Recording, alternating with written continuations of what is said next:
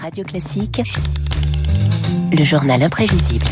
À 7h46, le moment de retrouver Marc Bourreau. Bonjour Marc. Bonjour David, bonjour à tous. Les vaches, les cochons, les coqs vont-ils enfin pouvoir donner du museau, du groin et du bec? L'Assemblée nationale examine aujourd'hui une proposition de loi pour mieux encadrer les procès intentés aux animaux trop bruyants dans les campagnes, en tout cas à leurs propriétaires, entre les bruits et les odeurs. Les litiges ont explosé et frisent parfois l'excès. Ah oui, et sur les 18 000 procès intentés, David, contre la bande-son des campagnes, vous avez d'abord les canards de Souston, l'église de Saint-Truffin en Moselle, mais aussi les étables de l'Oise,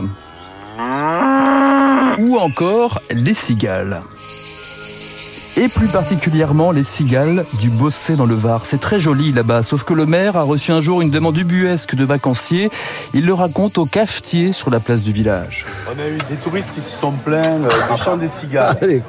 Alors nous, on a dit que nous, la cigale... qu'ils aillent en Suède.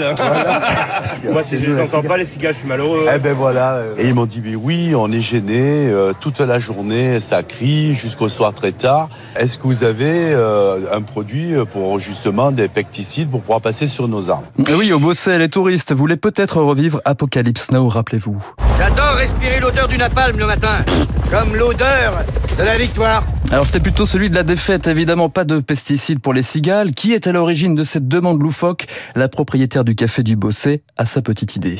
Je crois que c'était des Parisiens. C'était un petit jardin qui sentait bon le métropolitain. Mais oui, les Parisiens et les citadins déprimés par les petits espaces dans cette chanson de Jacques Dutronc, étentés par les grandes prairies, une histoire qui remonte aux années 70, David, le fameux retour à la terre.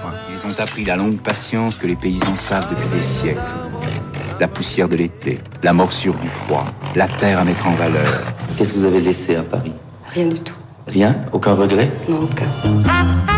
Les hippies, les chevelus, les Indiens, remplacés peu à peu par les néo-ruraux. Un million de citadins tout de même rejoignent la campagne chaque année, dont 200 000 franciliens. La plupart du temps, ça passe.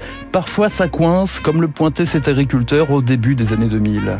Aujourd'hui, les gens viennent à la campagne, ils veulent poser leur loi, alors qu'on est arrivé avant eux, et que quand on va en ville, on respecte ce qui s'y passe.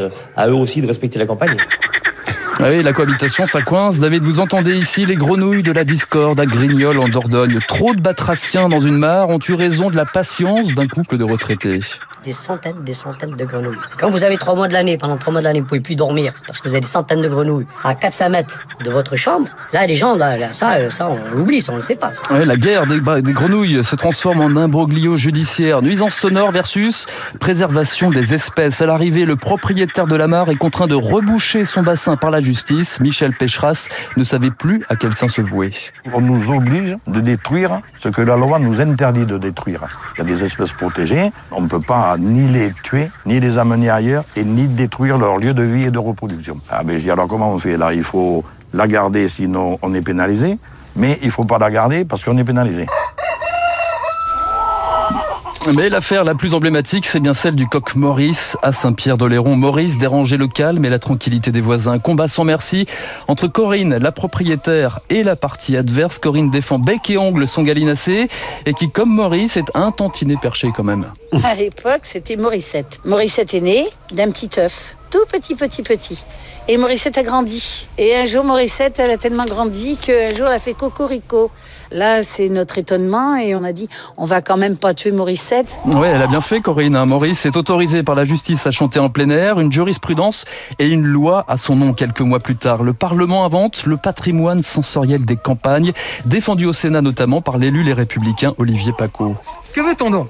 Une ruralité de cartes postales, sans saveur ni odeur, une ruralité polissée, où le coq sait se tenir, où l'âne a perdu sa voix, une société où l'on ne vit plus ensemble mais côte à côte. Les grincheux verront leur accès limité vers les tribunaux, et nos maires y gagneront un bouclier de sagesse et de tranquillité. La loi Coq-Maurice, complétée aujourd'hui à l'Assemblée par le principe d'antériorité, l'ancienneté des installations prime sur les nouveaux arrivants. La campagne, il y a ceux qui l'aiment et ceux qui n'y comprennent rien. Bertrand Blier avait tout compris dès les années 70 dans Buffet froid. Rappelez-vous ce dialogue en pleine forêt entre Gérard Depardieu et Bernard Blier. Respirez à fond. Oxygénez-vous, profitez-en. Les sous-bois, ça m'inspire pas. C'est chiant, les gars. C'est pas nous qui sommes chiants. C'est la nature qui est chiante. Je respire. L'air est pur, tout est calme. Je me détends. Avec tous ces oiseaux à la con, ils trouvent ça calme. Tu préfères les bagnoles? Peut-être Ils commencent à me taper sur le système, ces oiseaux. On dirait que ça te gêne de marcher dans la boue.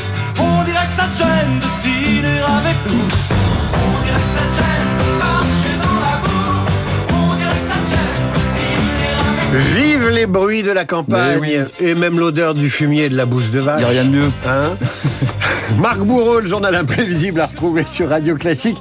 Tiens Marc, euh, vous vous, vous, vous, utilisez, vous achetez vous des, des vêtements d'occasion? Écoutez, ça m'arrive. Ouais. Ça m'arrive des vêtements, des vestes essentiellement ou des manteaux. Eh ben on va en parler avec le décryptage de Sharon Vachebrot.